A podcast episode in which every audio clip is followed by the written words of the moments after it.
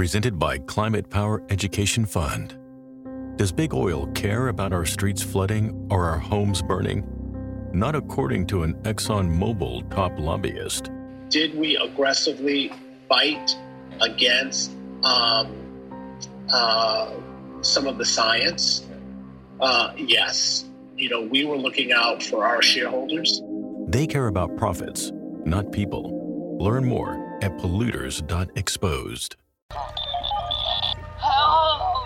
Es hora de los archivos Enigma.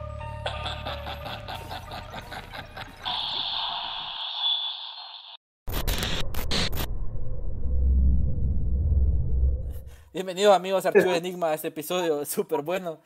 Y vamos a ir con todo, eh, hablando sobre la parapsicología. Darío, Irma, ¿cómo están? Súper bien. Feliz de estar de nuevo en vivo. Sí, este todo me encanta, de verdad. Eh, es un tema súper fascinante por el montón de enigmas y misterios que tiene. Así que no sé, yo, yo estoy muy emocionado. Estoy seguro que ustedes también. Yo soy emocionada de aprender un poco más porque realmente no es algo que sea de mis temas favoritos, pero eh, ahorita investigando sí es muy interesante. Entonces, más que todo estoy como súper ansiosa de ver toda la información que, que existe sobre esto. Es un tema que mucha gente lo considera como pseudociencia, pero que, o sea, recientemente ha empezado a ganar como más credibilidad. Porque un montón de textos antiguos, por ejemplo, hablaban de los poderes, de la mente y todo eso. Entonces es bien interesante, ¿verdad? Uy, sí, porque es algo que siempre a todos nosotros nos, como que nos ha interesado saber más sobre el mundo de, del poder de la mente. Pues el ser humano siempre anda buscando eso, pues eh, alcanzar como, como en la película que sale eh, Scarlett Johansson, de, de alcanzar el, el 100% del poder de la mente.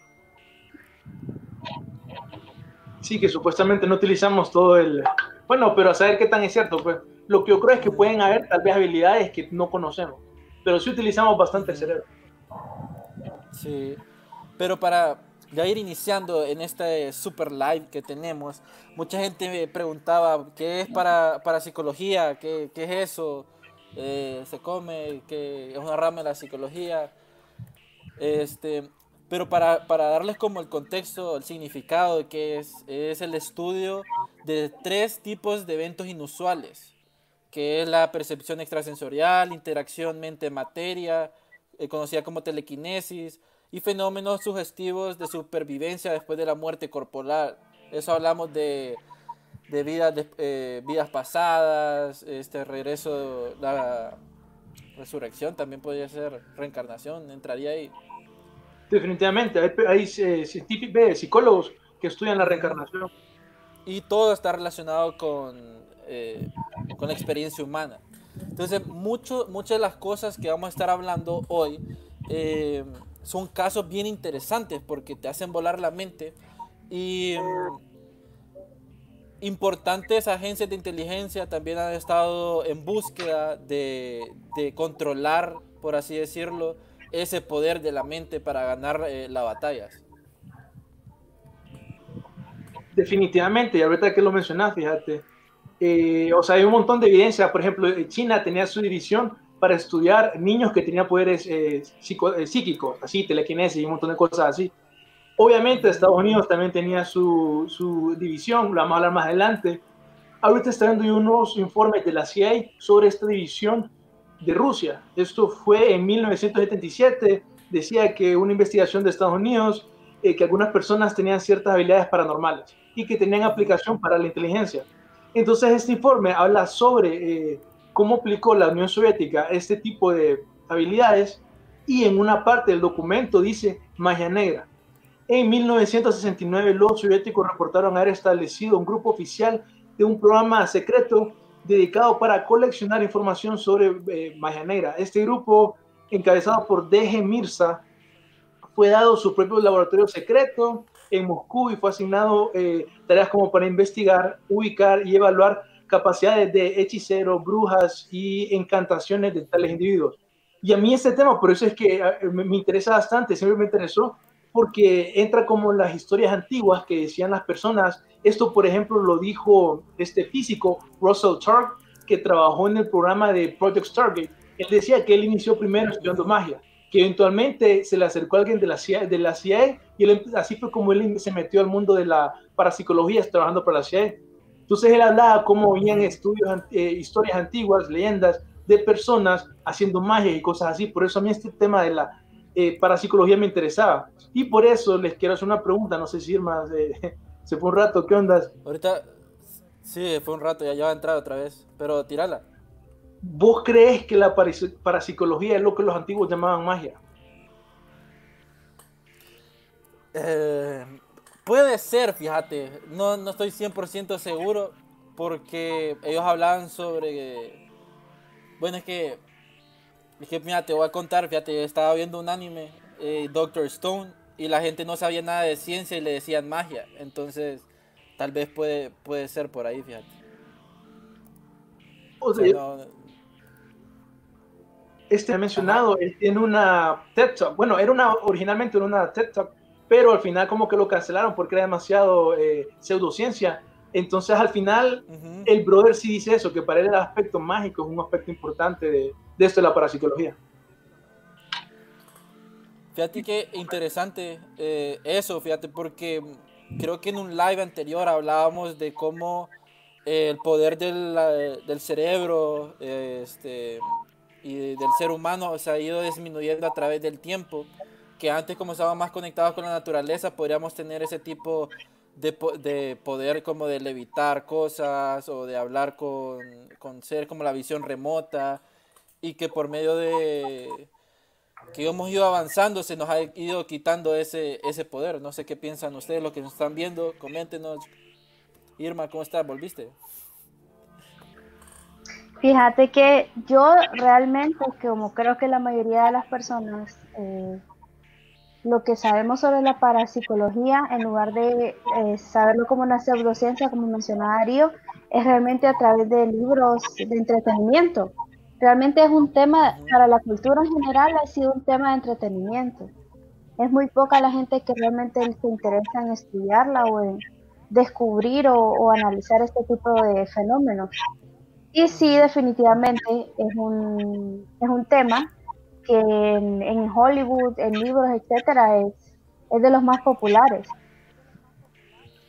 Algo interesante con eso que dijo Irma, por ejemplo, yo me pregunto por qué los servicios de inteligencia, todos, China, eh, la Unión Soviética y Estados Unidos, se interesaron en esto, pues al final no era nada.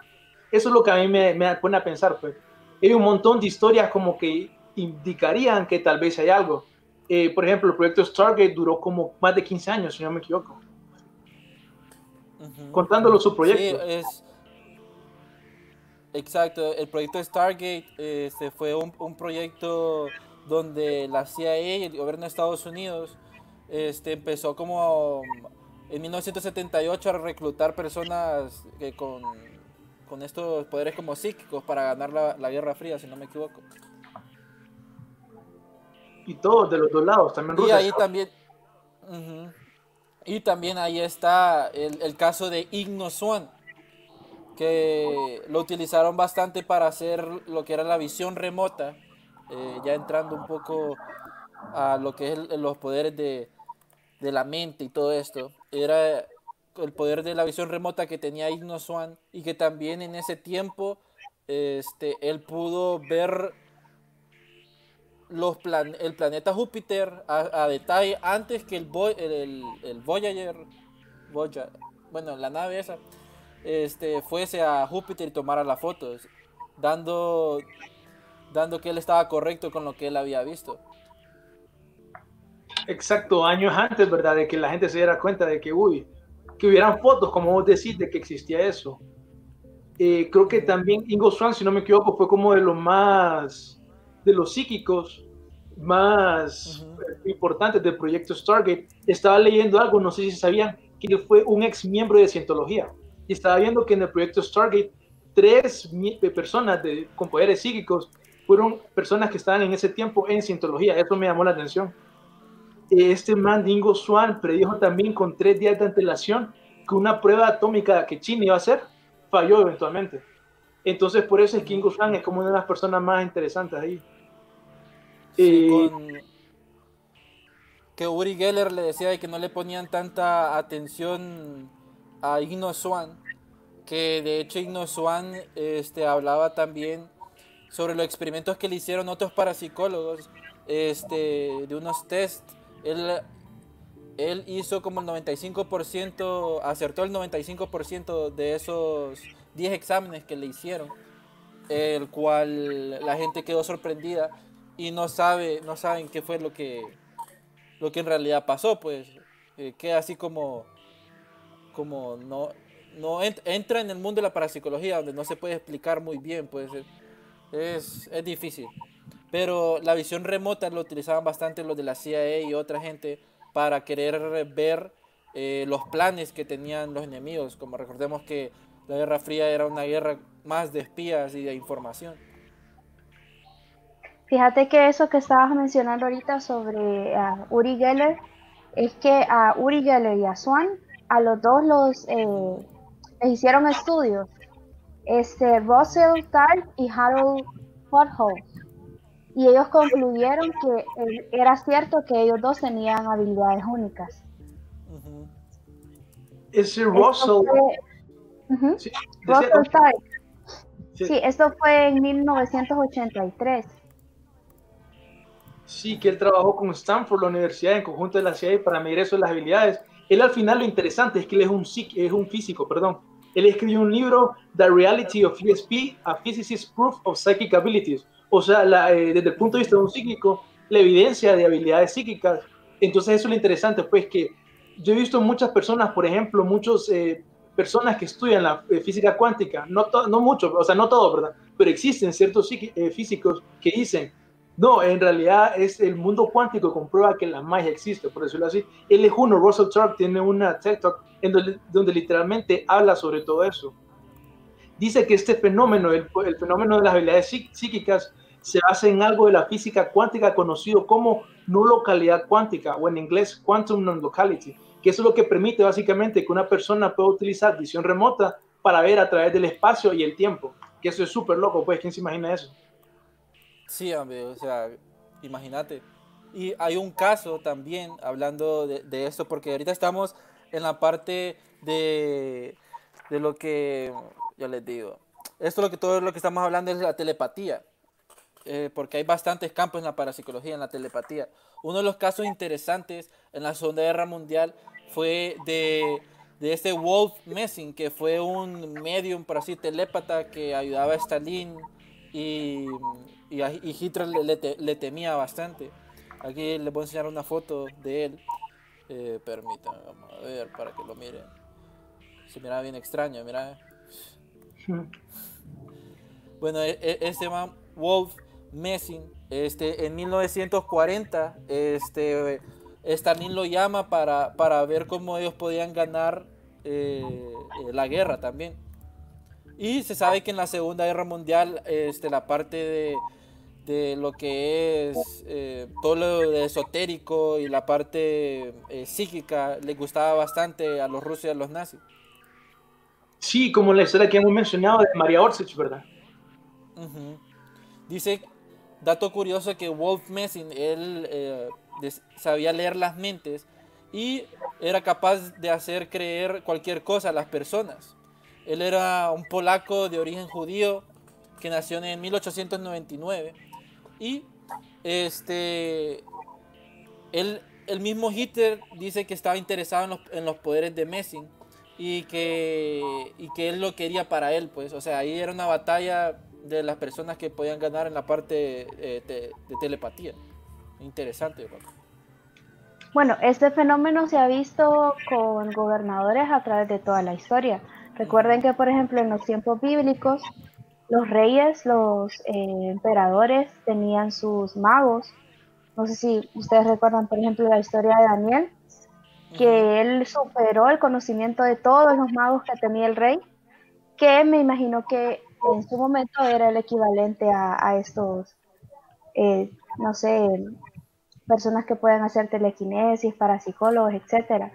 Y, y, eso se puede seguir viendo a través de toda la historia como igual este caso. Pues otro caso un poco más reciente de este siglo es el caso de Rasputin, Rasputín también tenía muy manipulado a los Romanov, eh, principalmente a la emperatriz. Y por ese, ese, también hay como una historia ahí de misterio. A mí me parece que sería un buen tema también un día eh, tocar la historia de los Romanov, pero sí he, visto a través de la historia muchos de estas personas, o todos los gobernantes, o la mayoría de ellos, más que todo en el viejo mundo, siempre han tenido a esa persona como consejero, como eh, conocedor de las artes oscuras, conocedor de lo desconocido, que los tienen muy cercanos a ellos. Sí, imagínate el poder que tenía Rasputín. Este, no sé qué raro, ¿ah? siempre los, la gente de la élite anda buscando esos poderes místicos. Recomendación, si ustedes quieren ver como algo parecido a la parapsicología y, todo eso, hay una serie, eh, la de la de Freud en Netflix, que mm, no habla de su, de su biografía, sino habla sobre, sobre espiritismo y cómo dominan a las personas. Es súper rarísimo, pero súper bueno. Entonces les va a gustar si, si les gustan estos temas. Hay algo interesante. Bueno, saludos a José Heriberto Zúñiga, que dice saludos Irma y el equipo de Archivos Enigma. Excelente, excelente tema. Javi Díaz nos estaba diciendo en el pasado las iglesias estaban en contra de la parapsicología. Siempre la iglesia, ¿verdad? Queriendo esconder un montón de cosas. Fíjate que hay un, hay un experimento que a mí me dejó asombrado y es este, hablando sobre los campos, se llaman los campos morfogénicos. Que estos campos morfogénicos, el biólogo inglés Robert Sheldrake eh, investigaba bastante tiempo el fenómeno de la telepatía. Y él mencionaba de que en los pájaros, que los llamaba sastrecitos, eh, en la zona geográfica eh, una zona geográfica ellos aprendieron a abrir las chapas de botella de leche y se lo fueron se lo fueron como pasando a los demás pájaros y todos podían abrir esas botellas de leche. Entonces él explicaba de que la información se podía pasar por medio de la naturaleza, o sea, la telepatía no solo era en humanos, sino también en, los pájaros o en los animales.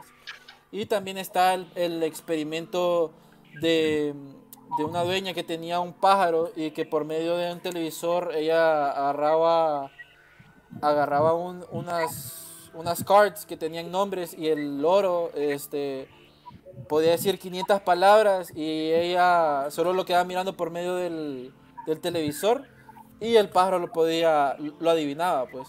Entonces, algo, algo interesante, pues, porque hay experimentos de la telepatía en que vos decís, ¿qué rayos? ¿Cómo, cómo, cómo fue que pasó eso? Sí, siempre, la verdad. Y el problema de eso es que si vos te vas al aspecto puramente científico, eh, no son muy rigurosos y a veces no lo cumplen eh, como los requisitos para ser comprobados como ciencia. Eh, hay un montón de casos, por ejemplo, vale, les voy a tener una idea de las cosas más locas que, que, o sea, que hasta da como risa tomarlo en consideración, pero está aún así el estudio estadístico que se demuestra que es cierto. Que en este caso sería algo bien extraño también. El psicólogo que implementó esto lo define como que literalmente la información está pasando a través del tiempo.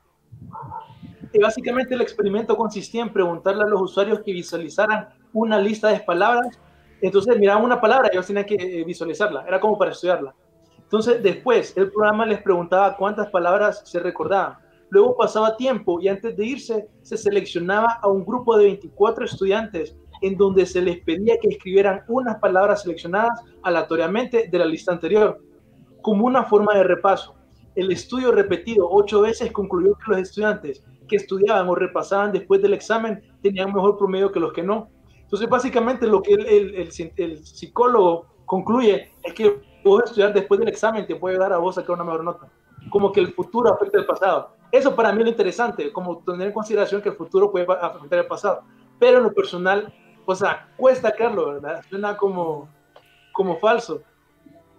Este mismo brother también hizo otro estudio, que esto para mí sí es más interesante, porque eh, también este, este psicólogo de Carl Jung tenía una idea parecida.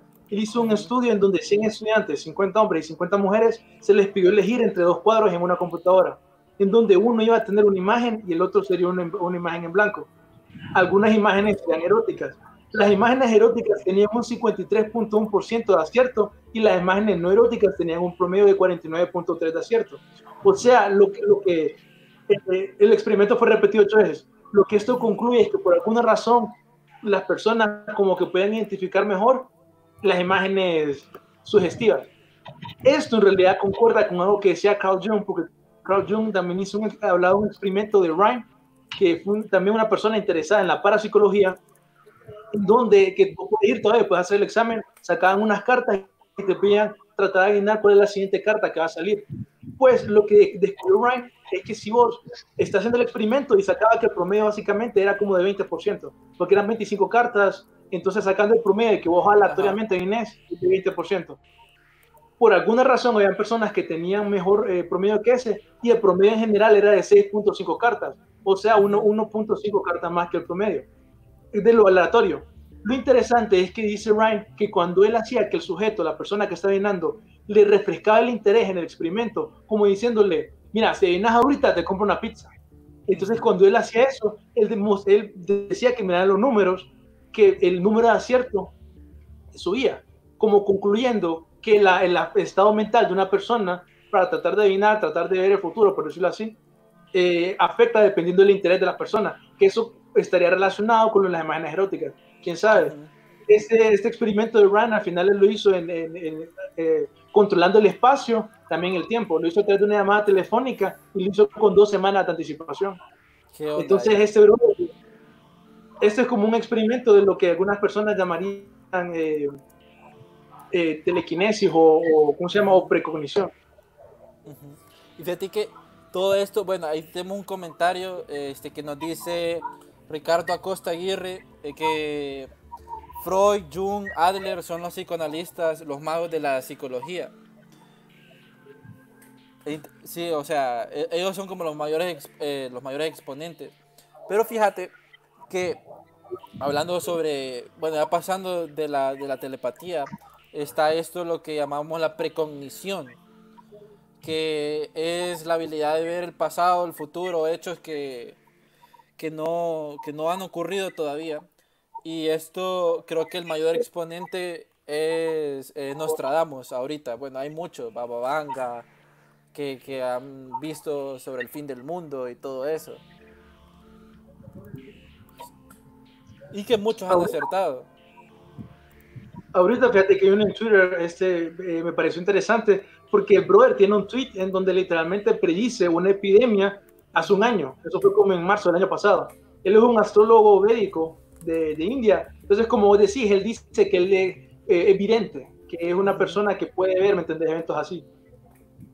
Eh, se llama el Anir, Anirudh Kumar Mishra. Lo pueden seguir ahí en Twitter. Qué nombre más difícil.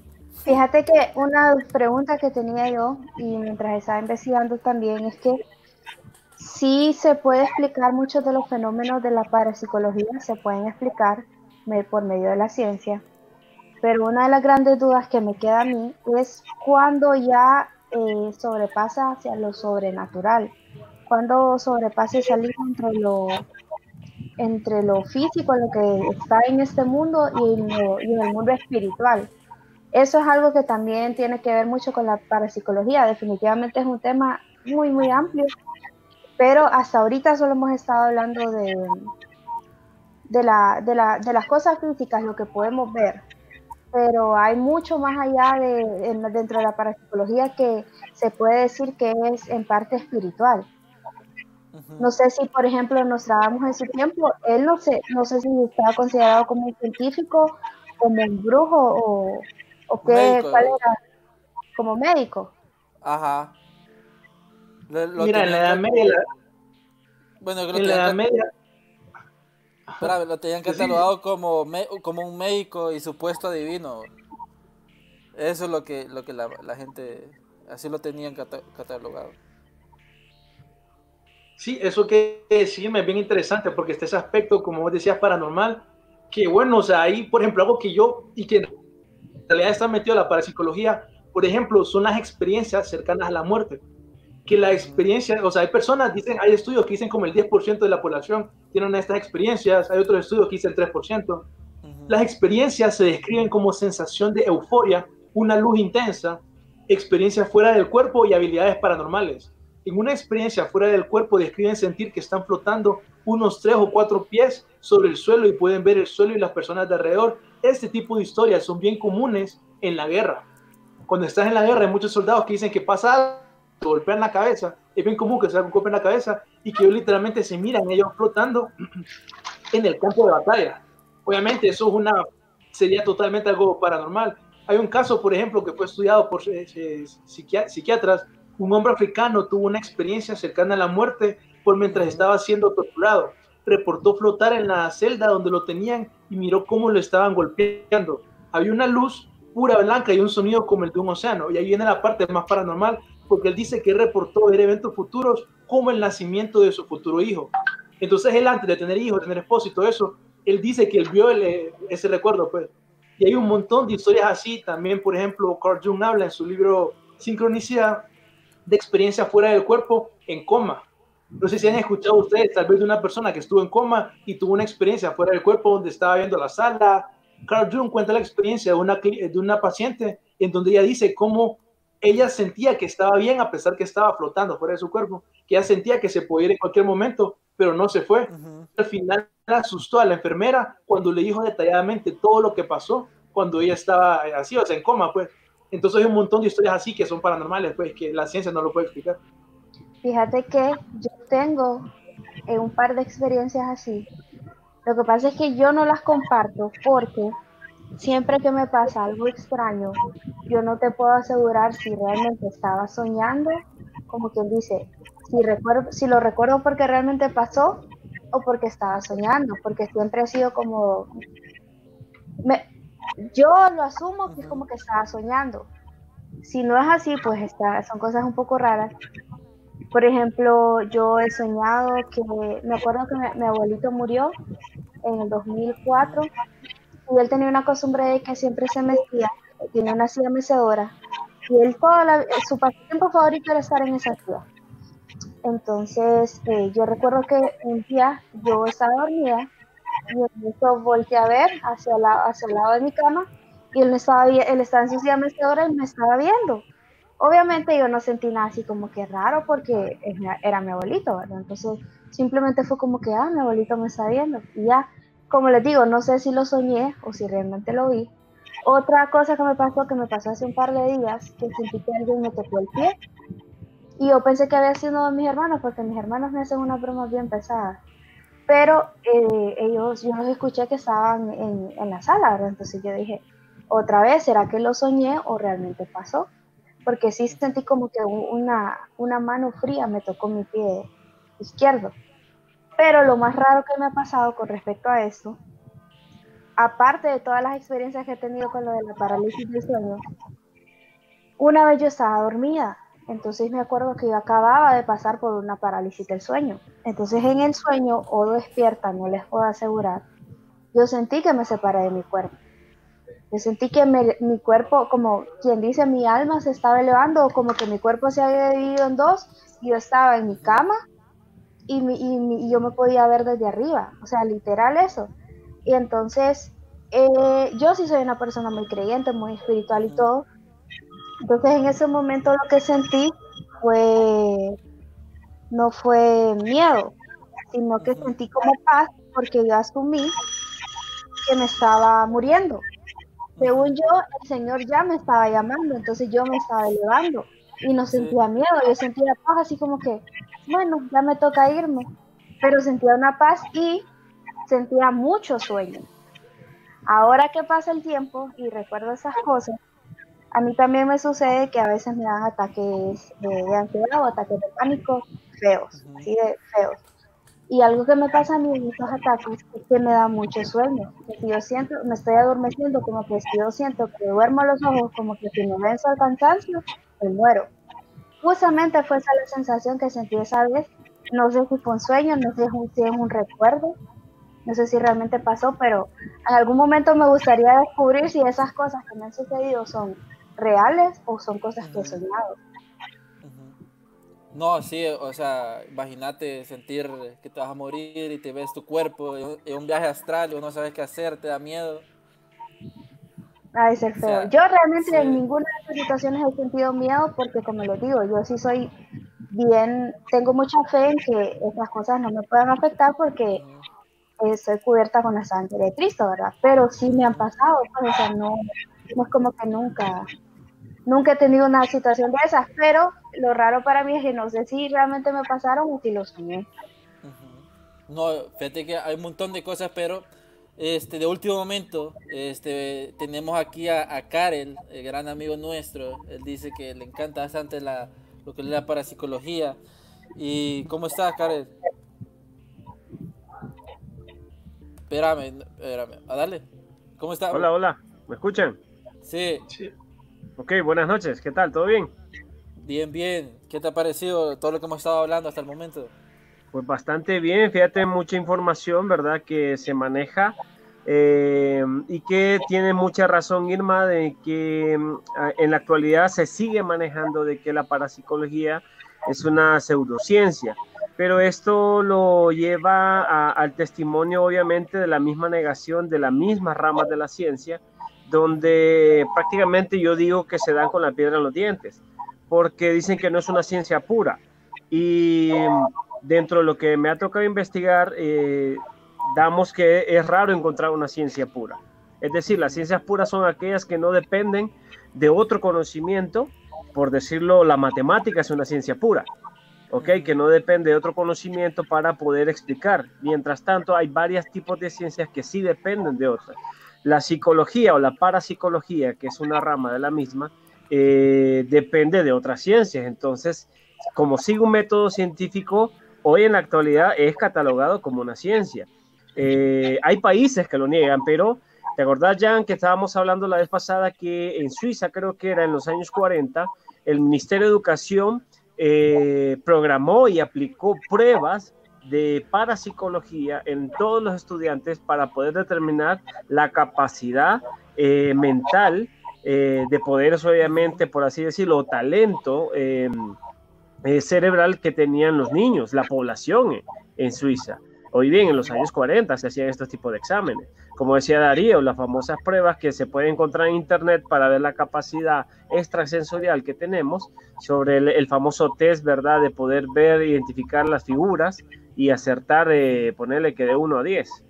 O sea, eh, hay muchas universidades eh, que tienen la carrera de parapsicología como tal. Entonces, mm, ya hoy en día... Sí, correcto. Yo tuve la oportunidad de sacar un diplomado eh, allá por el 2004, si no me equivoco, eh, de la Universidad de Parapsicología de Argentina, eh, donde obviamente te enseñan todas estas cuestiones eh, de, de manera básica, ¿verdad? Pero que lleva mucho más tiempo y, y- no hay como tener como base una, la carrera de psicología para explorar aún más esto. No, o sea, este tema abarca bastantes cosas, pero siguiendo un poco más de lo que estábamos hablando eh, sobre la parte de la telequinesia, creo, creo que hay bastantes cosas ahí interesantes. Por ejemplo, Uri Geller y su macroquinesia, creo que se llama así, que era que él, bueno, que él doblaba bastante, doblaba las cucharas, este, dejaba su huella este, dactilar en las cucharas. Y mm, de hecho la CIA le interesó bastante todo eso. Igual con lo de la visión remota, no sé si hacía visión remota a Uri Geller, fíjate. Eh, sí tenía la capacidad de, a Uri Geller se le, se le- varias, varias gente pudiente, por así decirlo, lo contrató. Eh, me acuerdo que un, un- eh, creo que era un tipo que estaba en la industria de, de petrolera, la industria del combustible, lo contrató para poder detectar yacimientos de petróleo a través de la visión remota o la precognición, eh, de las cuales a veces acertaba, a veces no, porque es una, es una cuestión, como dicen, una capacidad que se desarrolla y que se puede perder con el tiempo. Sí, interesa eh, algo interesante todo esto porque la parte de la, de- del poder mental, de poder doblar cosas, eh, lo vemos también en la película de X-Men y de hecho en ese tiempo la CIA quería tener como esos soldados psíquicos. Eh, Darío, no sé si tenés vos como información también que había un experimento del dardo, eh, de los dados. El de los dados, sí, ese, por ejemplo, este, si no me equivoco, caería, ah, se me olvidó ahorita, no recuerdo si sería telequinesis o, me parece que la telequinesis. Es telequinesis, la eh, capacidad de mover objetos con la mente es telequinesis. Que básicamente era un experimento en donde se le pedía a la persona desear un número de arriba del dado, o sea, que cuando tiraran el dado, que el número que cayera arriba, entonces básicamente decían, piensen en un número, y lo que pasaba es que un así cuando solo era un dado se superaba el promedio, pero se mejoraba la prueba esta cuando ponían un montón de dados. Entonces ahí es donde se miraba que más veces caía el, número que ellos deseaban. Entonces ahí es donde vos decís, pucha, ¿será que la conciencia, la mente, de alguna manera afecta por lo menos las probabilidades o el mundo físico material? Fíjate que hay, hay precisamente, hay varios premios Nobel eh, que son médicos, precisamente que creo que el primero, eh, en base a lo que estás diciendo, Darío, que eh, el primero precisamente, si no me equivoco, fue el doctor Charles Richet en 1913, perdón, en 1884, logró contactar o hacer comunicación, o ponerse en comunicación con una famosa medium, de la cual comenzó a investigarla donde ella manifestaba precisamente fenómenos paranormales, eh, que él era estudioso del campo, eh, donde precisamente se daba la cuestión de la telequinesis, se daba de la clarividencia, se daba eh, el famoso fenómeno del poltergeist, y él es quien atribuye precisamente el término ectoplasma a la capacidad que tenían estos medios de poder manifestarse espíritus a través del plasma humano eh, o el éter que le llaman. Y esto te lo, esto te lo puso al tanto un médico premio Nobel. Eh, hace 10 años o 5 años, no recuerdo bien, un médico japonés también, con base a lo que estás diciendo, Darío, él menciona la capacidad del ser humano de poder eh, curarse.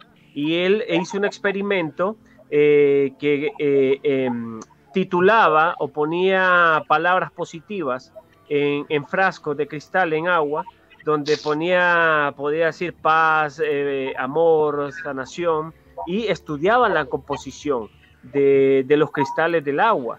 Y precisamente las, eh, los cristales de agua que estaban con este tipo de rotulación de positividad tenía una molécula distinta, una composición distinta a la agua normal.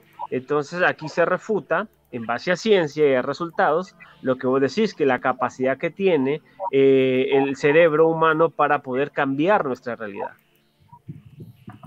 Y eso es algo que como creo que hay un montón de estudios, por ejemplo, que muestran eso, ese, ese estudio que, que muestra el agua, totalmente de acuerdo, pues definitivamente la conciencia, por lo menos el agua, hay una variación de ese estudio, por ejemplo, que dicen, pongan un arroz, pongan dos, arroz, dos, eh, dos eh, de arroz, no sé si cocinados, creo que cocinados es normal, y a uno ustedes díganle palabras de amor y al otro díganle palabras de odio. Una vez una persona que lo hizo, no sé si es falso, si, si lo fingió o algo, pero el que obviamente tenía de odio, todo negro y horrible, y el otro estaba blanco. Ese me acuerdo que era con arroz. Eso que le Jan es una prueba, es un programa que se llama Proyecto de Conciencia Global. Baja abajo que hay una gráfica que quiero, que quiero mostrar, que básicamente se creó una red mundial de generadores de números aleatorios para medirse la conciencia humana afecta la generación de números aleatorios.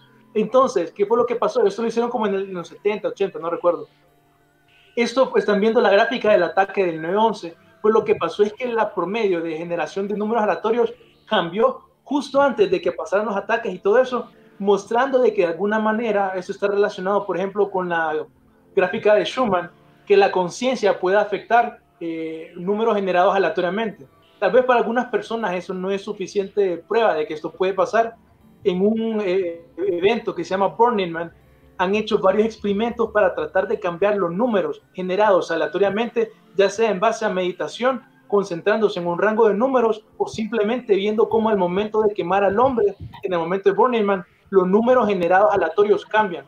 Entonces ahí es donde vemos cómo solo a través de la mente podemos cambiar pues y algo que es técnico, algo que es una tecnología, cambiar los números generados aleatoriamente. Fíjate que eh, yo he hecho experimentos precisamente de ese tipo eh, a través de la meditación, donde a una persona, escogemos a una persona, o ya puede ser quien dirija la meditación, y eh, se le llama comunidad mental el experimento o la actividad, donde escogemos un número y durante la meditación estamos pensando en X número. De repente a las personas que están dentro del grupo de meditación les llega ese número y al terminar la meditación eh, cada uno tiene que escribir el número que se le logró eh, grabar en la mente y te da la, la, la, la, sorpresa de que la mayoría de las personas, incluso más las mujeres, que incluso lo que las experiencias que ha tenido Irma, he tenido, porque registro va, llevo un, un diario de investigación de un montón de personas acá en Tegucigalpa, eh, dan, eh, tienen esa capacidad aún más elevada que nosotros los varones eh, sobre la percepción. Y este experimento se puede hacer en la casa, los invito a que lo hagan y créeme que te, asombras porque no das a conocer nunca el número y la mayoría de las personas cuando entran en un estado de conciencia, por decirlo, alterada, pueden lograr accesar a este precisamente a este estado de conciencia donde hay una comunidad mental eh, o telepática sin necesidad de hablar.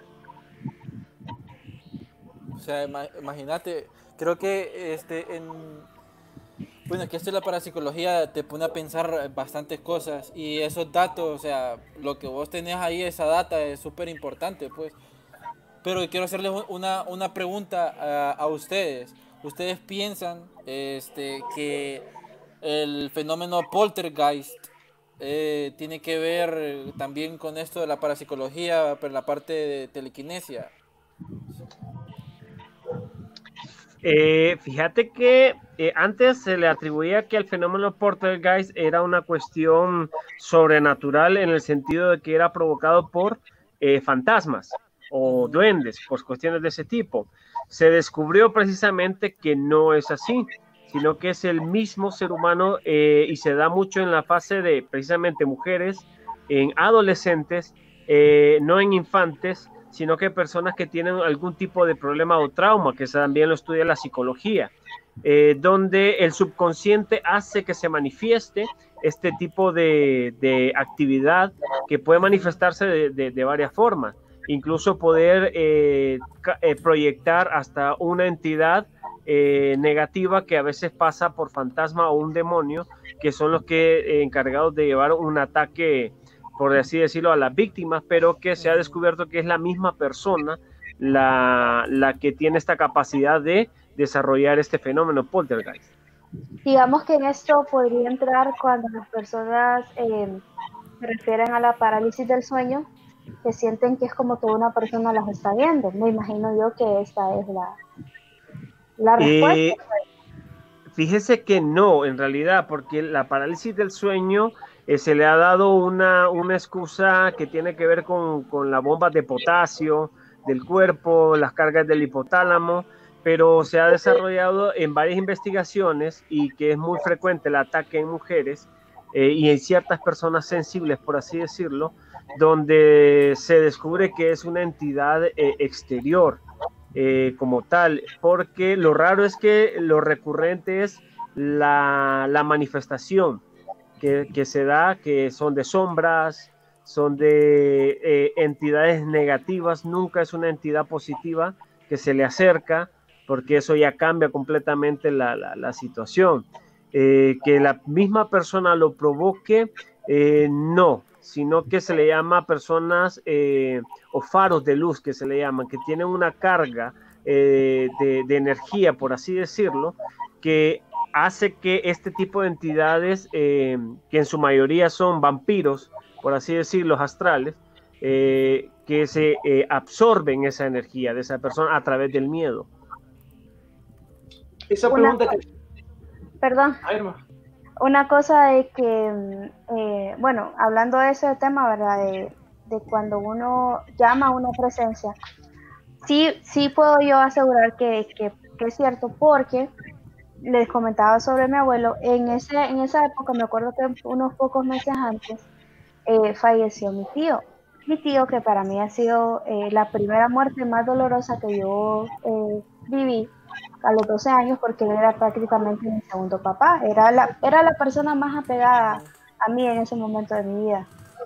Entonces él falleció y cuando él falleció yo deseaba verlo. O yo decía, si es cierto que la gente vuelve, si la gente vuelve cuando ya muere, yo quiero ver a mi tío. Y yo me quedaba horas en la noche, a oscuras, a solas, esperando verlo. Y entonces ahí fue como cuando yo dije, ya no lo vi, pues eso es mentira, no es cierto. Hasta que después, uno, uno dos años después, que logré eh, ver a mi abuelo, pero realmente sin, sin, ningún estrés, sin ningún miedo, fue algo totalmente pacífico. Como que se presentía esa sensación de amor de ese ser querido hacia, hacia mí. Porque dicen de que el poder de la mente, bueno, hablando del poder de la mente y, lo que vos decías de, de, querer ver a ese ser querido, también pasa de que por querer pensar tanto en el ser querido lo vemos en el sueño o lo, o lo vemos proyectado en algún lugar. Este, ahorita me puse a recordar algo que dijeron cuando hicimos el live en el, en el MIN en Halloween sobre que creo que Carl Jung decía sobre esta alucinación colectiva que tenemos puede, ser puede ser posible que nosotros, por estar pensando algo, el poder de la mente lo crea y mucha gente lo mire y lo mire como real. Fíjate que sí, en realidad, es que eh, ese, eh, por, por, eso el estudio de la parapsicología, ahí es donde entra la ciencia como tal. Eh, en tu caso, Jan, que comentaste dentro del chat que se te había parecido la, la, la sucia o la llorona. ¿Entendés? En el caso de Irma, eh, la capacidad también de, que no lo duda la mujer para nada, más bien le, tomo la palabra, las mujeres tienen mayor capacidad de sensibilidad y de comunicación o este tipo de comunicación con, precisamente con seres queridos o con cierto tipo de entidades.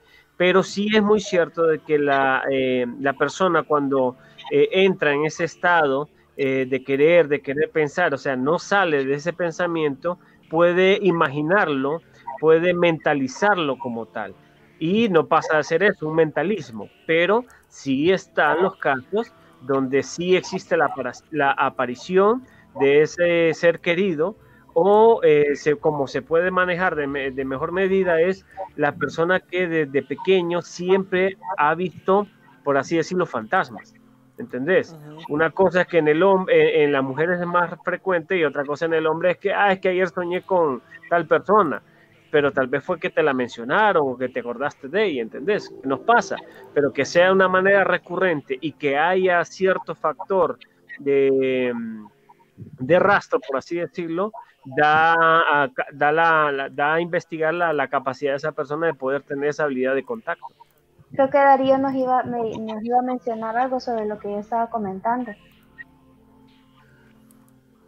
Bueno, creo que era por la pregunta de Jan eh, que creo que esto Karel sabe más, la que decía, de como la relación entre la parapsicología y como el, el poltergeist y todo eso. Que decía, por ejemplo, que tal vez un egregor, que un egregor tiene un montón de nombres, que tal vez eso se puede reflejar como un poltergeist. ¿Un qué? El egregor. Ah, no sé, el egregor es un concepto ahí eh, teosófico, llamémoslo. Ajá. Ajá básicamente que una persona está relacionada a la magia y todo eso, que una persona, un mago, puede como crear una entidad, está relacionada ah, con el subconsciente y que eso se puede reflejar en eso que sea como el poltergeist. Eh, sí, en realidad eh, hay estudios sobre eso en, en, la parte de la, de la India y el, y el, Oriente, donde se le llama ser estulpa, que precisamente dentro de la capacidad del ser humano de, a través de la meditación, eh, y que y todo, ojo, que la mayoría de, los magos antiguos, la, o es una regla básica de la práctica de la magia es la meditación, porque de este modo entrenás y desarrollás obviamente el cerebro y tener esa capacidad precisamente de crear este tipo de entidades y darles vida como tal. ¿Entendés? Eh, se le llama ser estulpa, en realidad. Bueno, eh, parte de lo que decía que puede que de, de, cultura a cultura o de ciencia a ciencia se cambie. Hay que recordar que con lo que decían al principio, que lo que hoy conocemos como ciencia era la magia de antes. O sea, es prácticamente lo mismo. Simplemente que eh, dentro de lo que cabe las religiones han querido eh, ocultar eso. Pero si hablamos de la alquimia, estás hablando de la química de hoy. ¿Entienden? Incluso la misma cocina, la misma, el arte de cocinar es simple alquimia es la combinación de ciertos elementos para tener un resultado como tal. Eh, la, astronomía eh, tiene la base sobre la astrología la capacidad y de, poder leer los astros o predecir cosas a través de los astros. Y vamos a, vaya, siempre pongo por ejemplo la cultura maya. La cultura maya, eh, todos conocemos que eran astrónomos espectaculares en su, en su tiempo y utilizaban la astrología para predecir y para eh, llevar los ciclos de vida. Entonces, ¿cómo es posible que los mayas eh, inventores del cero, eh, para la gente que no cree en la astrología, lo utilizaban como una ciencia base o como un método de vivir base. Y lo mismo los egipcios, los mismos los, los sumerios. O sea, todas las civilizaciones antiguas utilizaban la ciencia de la metalurgia, que hoy está considerada como tal, como, como magia, lo mismo, como te digo, la alquimia. Entonces, que todo esto lo estudia obviamente la parapsicología. Sí, esa es la pregunta que yo le hacía aquí a mis compañeros, de que lo que nosotros llamamos ahorita para psicología podría ser tal vez la magia, por ejemplo, en ese caso lo que están viendo ahí sería psicoquinesis. Qué interesante, pues hay personas que dicen, no, hay de tener un, calecito y está moviendo la, no sé qué es lo que tiene ahí. Eh, hay, por ejemplo, me acuerdo un video antiguo de una mujer rusa que, que le esperaron en la Unión Soviética, que también decía que podía hacer psicoquinesis, mover cosas con la mente. Sí, sí, hay, hay un montón de experimentos acerca de eso. Y cada, vez va más loco, porque eso es la psicoquinesis, andate al 1.39 ya. Que este no sé, me parece, porque he visto otros videos y no sé, es un poco gracioso, pero al mismo tiempo no lo puedo desestimar. Eso que están viendo ahí se llama la aeroquinesis, o una persona que supuestamente ahí se puede controlar el aire. Fíjate que, mm, bueno, eso hasta hoy lo veo. Sí hay un montón de ramas, como sí, como la cuestión de Avatar, pero habría que hacerlo en un espacio eh, cerrado, ¿entendés? Eso para, es para poder determinar si en realidad, verdad, eh, tiene la capacidad de poder mover el aire, ¿verdad? A voluntad. Recuerden que uno de los famosos casos que tenemos, que es un, misterio para la, para la parapsicología, es la, eh, perdón, la piroquinesis, que es la capacidad de prender fuego con la mente, pero que eh, se da sobre la combustión espontánea. No sé si la han escuchado. Ahí la tenemos esa, ¿eh? La piroquinesis, sí, lo he, escuchado personas que a veces eh, agarran fuego de la nada. Correcto. Oíme, un caso también que se me viene así a la mente es el caso de Jesucristo. Pues Jesucristo le dijo al mar que se calmara y se calmó. Y si ustedes van hacia ahorita hacia hacia el mar muerto, el mar muerto es un mar tranquilo. Desde que Jesús le ordenó que se calmara, es un mar tranquilo. Eso me parece que si lo hubiéramos visto ahora, muchos hubieran llamado eso para psicología.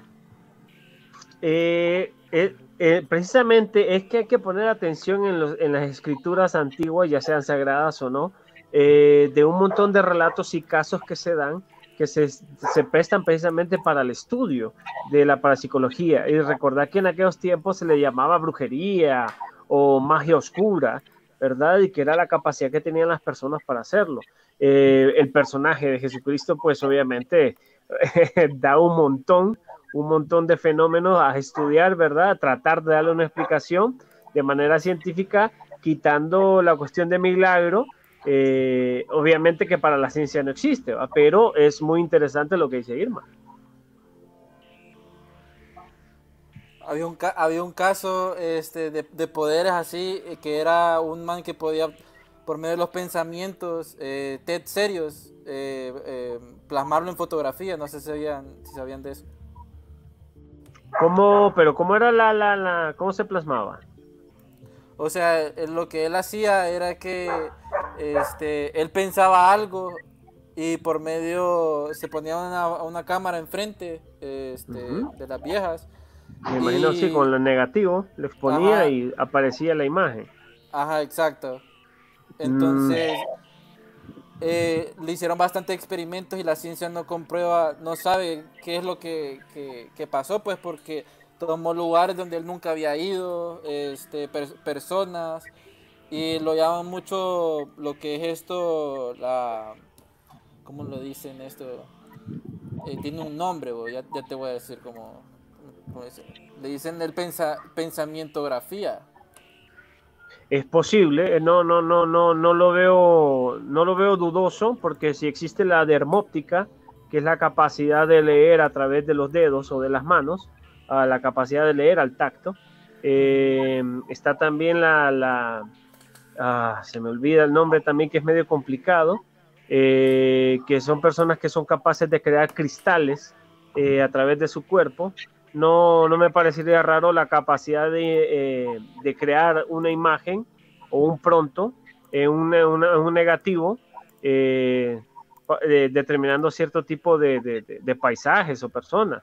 Que fíjate que lo podemos ver de una manera eh, que hemos visto ese caso y que todo el mundo lo conoce como el sudario de Turín o la famosa sábana santa, que es prácticamente eso. Sí, eh, bueno, con respecto a eso que dice Jan, es muy, bueno, los registros que tenemos actualmente sobre fantasmas y sobre casas embrujadas es porque han sido captados en cámaras, como la que hacía este hombre. Ted Serios. Ted Serios, sí. Hace poco, justamente hace dos o tres días, estaba viendo un video sobre las casas embrujadas más famosas que fueron captadas en cámara los fantasmas. Ahí miramos a Ted Serios lo que está haciendo. Este, él tenía como un tubito este, que lo ponía enfrente de la cámara y él se concentraba y salía en ese tipo de fotografía. Ay, mira, interesante, interesante. No conocía ese caso. Excelente. Sí, y hay otra, otras personas que también lo han hecho, no solo él, pero que este, han pensado tanto en algo que se ha, plasmado, pues entonces es algo que la ciencia aún no, explica. El caso de este, de Ted Serio, muchos decían de que el tubo que tenía tenía este, alguna foto de minuto y cuando le tomaban se miraba, pero no creo, pues porque si no la primera hubiera salido siempre y él hizo bastante y era prueba error, prueba error y, empezaba a salir la imagen. Pues. Mm, interesante dato. No sé, aquí la gente nos está escribiendo, dice eh, Diosa Cal Caldorey, dice, me gusta el tema que están tocando, me incomoda que dos, tres de aquí están pasando la mar por no, por no saber respecto a este tema. Que en la Biblia mencionan hasta los aliens, gente larga que bajaba del cielo. Además, Ábalos dice, eso lo hizo la CIA, era un proyecto donde reclutaba personas con capacidades psíquicas. Y los También Rusia. Y Ricardo Acosta dice, los Elohim según algunas sociedades secretas. Los Elohim, bueno, ya se sale del tema, pero en realidad los Elohim se, se confunden mucho con los ángeles y otros tipos de seres. Pero eso es para otro tema. sí, vamos a tener otra cosa ahí. Pero hay un montón de, pues está la levitación, está la radioquinesis, bueno, aquí bastantes, pues. Pero no sé cuál de ustedes es el que más les gusta, cuál es el, más interesante, pues, o puede haber otro. Fíjate que un caso también que se me viene a la mente, que no te puedo decir uno en particular, pero sí sé que se ha dado, el, el caso, por ejemplo, de la, de la gente que son gemelos, de las personas gemelas, que se pueden leer la mente, tener el pensamiento al mismo tiempo, o incluso se han dado historias súper increíbles de que son separados al nacer y al final se encuentran porque se han llamado con la mente, cosas así, o que si uno tiene frío, el otro también, o si siente calor, eso, eso también me, llama la atención. Eso es, telepatía, ¿verdad? Tiene que ver con la parapsicología. Tiene que ver en realidad con la, con la, sí, con la telepatía y recuerden que el Tercer Reich, precisamente eh, Hitler y sus, y sus movimientos eh, eh, ocultistas, uno de ellos es el famoso mm, doctor Himmler, ¿era? o hay otro precisamente que experimentó con, y asesinó a, a centenares de gemelos estudiando este tipo de capacidades. Eh, tratando de investigar un montón de cosas, el fenómeno precisamente de los gemelos, y que en Argentina creo que logró seguir con sus experimentos donde hay una comunidad que se llama la ciudad de los gemelos o el pueblo de los gemelos, donde es raro, eh, bueno, obviamente hay, hay una, un natalicio ahí bastante alto de lo que es eh, gemelos. Dicen que es un pueblo de, de pequeños de nazis creados así, pues ¿Sí? Correcto, entonces eh, eh, hay que poner mucha atención a eso, ¿va? Eh, Alemania o la antigua Alemania eh, se dio, prestó mucho, tenía muchas unidades de investigación en el área del ocultismo, o podemos hablar para psicología hoy en día, que experimentaba en todo lo que podía. O sea, ellos tenían un gran conocimiento acerca de la capacidad del ser humano. E incluso a crear la, la, raza perfecta, la raza aria para ellos. María Orsich intentando comunicarse con alienígenas, que ahorita me gustaría con ese tema eh, algo que es como reciente, que en las teorías de conspiración relacionadas a proyectos Target no se ha escuchado mucho, porque dicen que la única evidencia la pueden comprar en Amazon, eh, eh, irónicamente. Porque, pero es interesante porque son personas que fueron de proyectos Target. Usted puede buscar a Ingo Swan y a otra persona, no reconocí Pat Price, en donde es un video que pueden comprar en Amazon de unas supuestas como discursos en donde ellos hablan de un proyecto o un subproyecto que esto es como nuevo, supuestamente, como que no mucha información en Internet, eh, de un proyecto 8200, que fue un subproyecto del proyecto Stargate, que dicen que es súper interesante, porque dicen que el gobierno de los Estados Unidos les pidió esto específicamente, creo que era trabajando para DIA, que era, no, es algo de, relacionado a la NSA. Supuestamente ellos les estaban pidiendo con visión remota buscar bases alienígenas entonces ellos dicen, hay una super teoría de conspiración que hablan pues que como hay ciertas personas que trabajan con estos alienígenas, que tienen que supuestamente ellos encontraron que estas bases alienígenas subterráneas envían información, algo así, al espacio. Entonces esto es como, te dan mucha información, pero supuestamente está ese video y es súper loco y hay un, fan hablando de este proyecto. No, que, que él creo que había hecho una visión remota de Marte donde se miraban seres eh, altos, eh, pero, que, pues.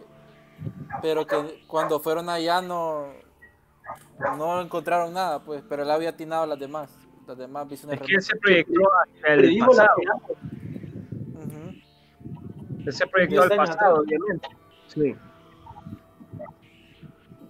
No, imagínate, o sea, creo que hay un proceso de que todo el mundo puede ser visión remota, pero que se tienen que entrenar.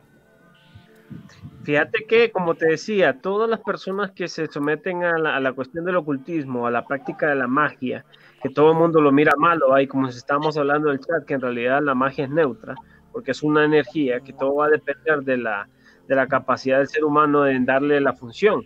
Eh, tenemos, eh, pues, por así decirlo, de manera vulgar, magia blanca y magia oscura pero todos, todos sus practicantes eh, por ley tienen que dedicarse a la práctica de la meditación. Entonces, de ahí base eh, cualquier tipo de actividad extrasensorial que se llama. Usted que nos está viendo, yo, vos, o sea, todo el mundo, con la práctica regular de la meditación, el cuerpo eh, comienza a sensibilizarse y obviamente las capacidades mentales aumentan, mejoran mucho.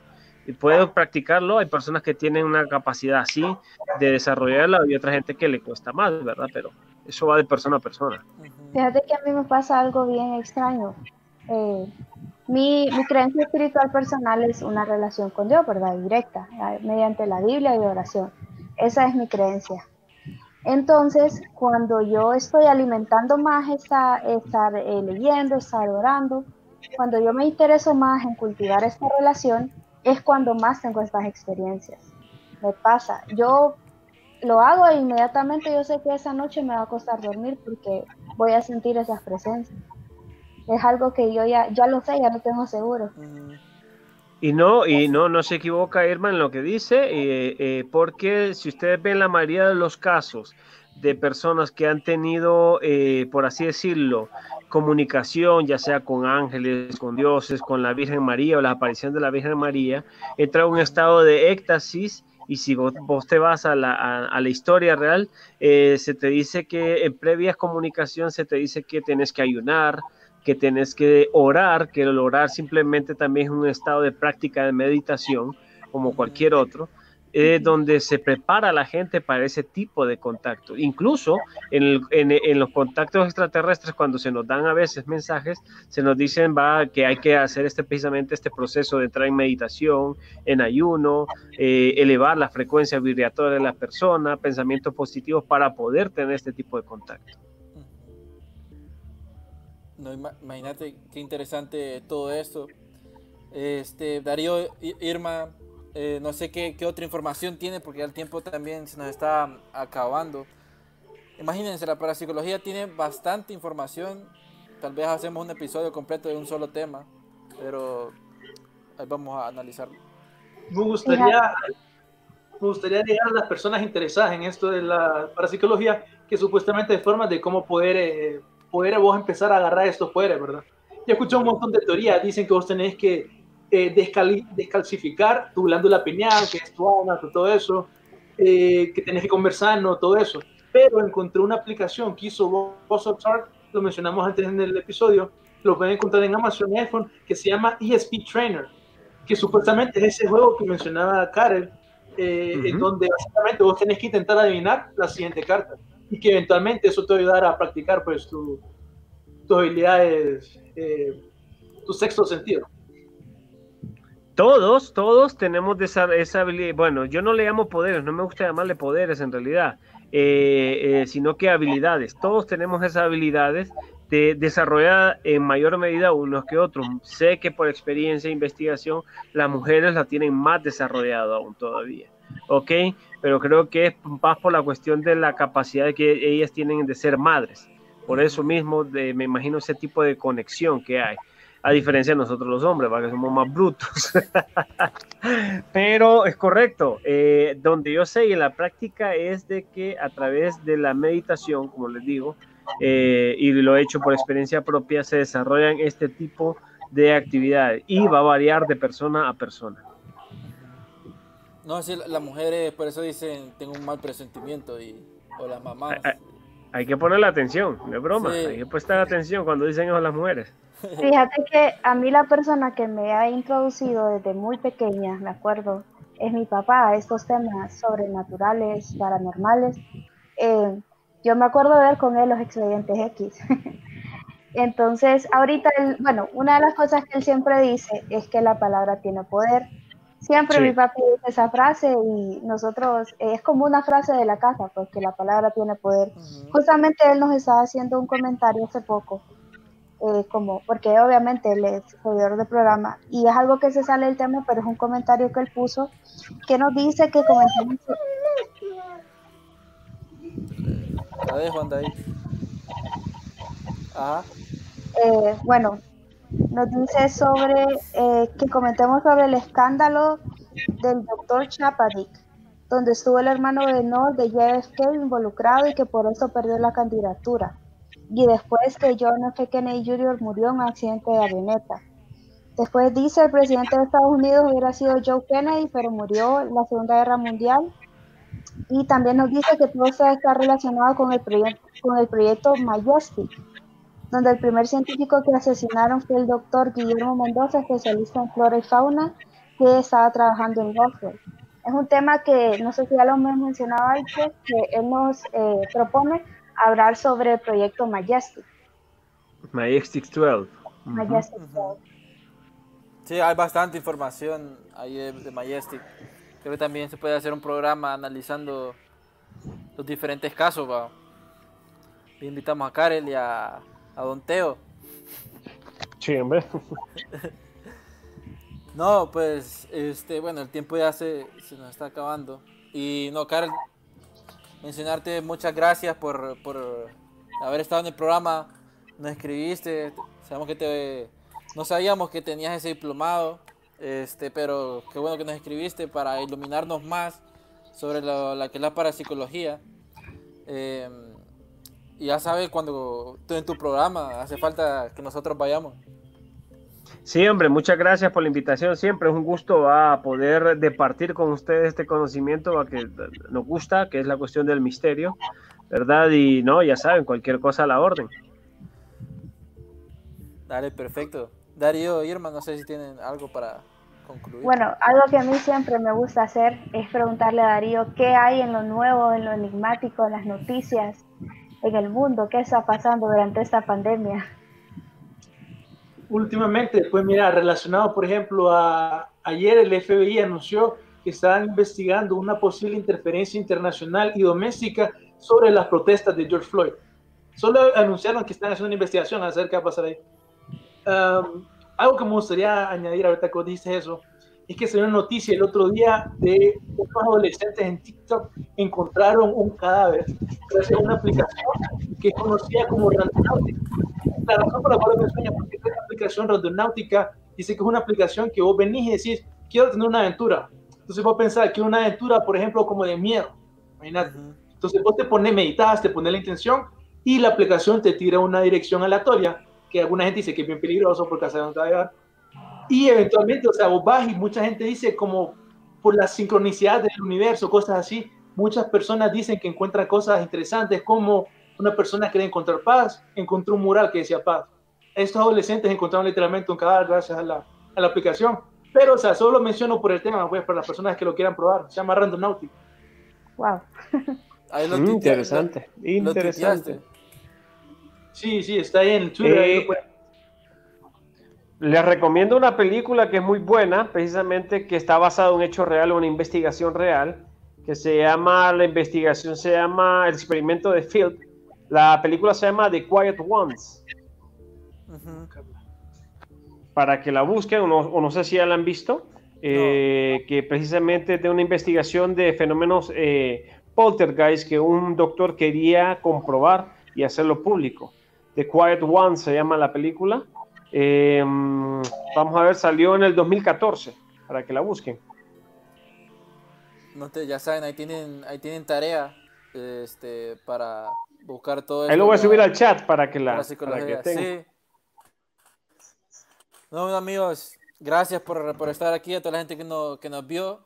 Y pronto vamos a tener más información sobre archivos, enigmas y todo esto enigmático que está pasando en el mundo. Eh, pongan atención lo que pasa en Seattle, va, Darío con, ah, con ese mini estado que hicieron ahí, no sé lo que está pasando. Pero sigan la noticia, investiguen. Y mm, sí, adiós, se vamos a poner ahí la, la película después. Pero muchísimas gracias y nos estamos viendo a la próxima. Gracias, Carlos. Saludos, buenas noches. Gracias.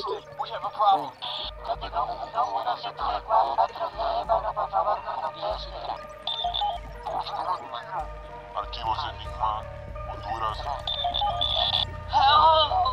Es hora de los archivos Enigma.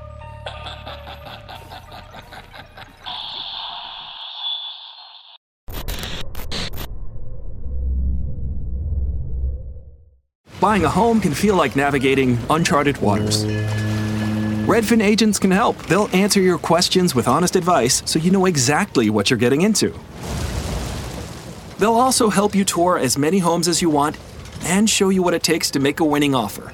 With a Redfin agent on your side, you can sail straight to your dream home. Local expertise from Redfin. That's real estate done right. Tour subject to property and agent availability. Virginia Office Falls Church, VA 844 759 7732. Presented by Climate Power Education Fund. Does big oil care about our streets flooding or our homes burning? Not according to an ExxonMobil top lobbyist. Did we aggressively fight against um, uh, some of the science, uh, yes.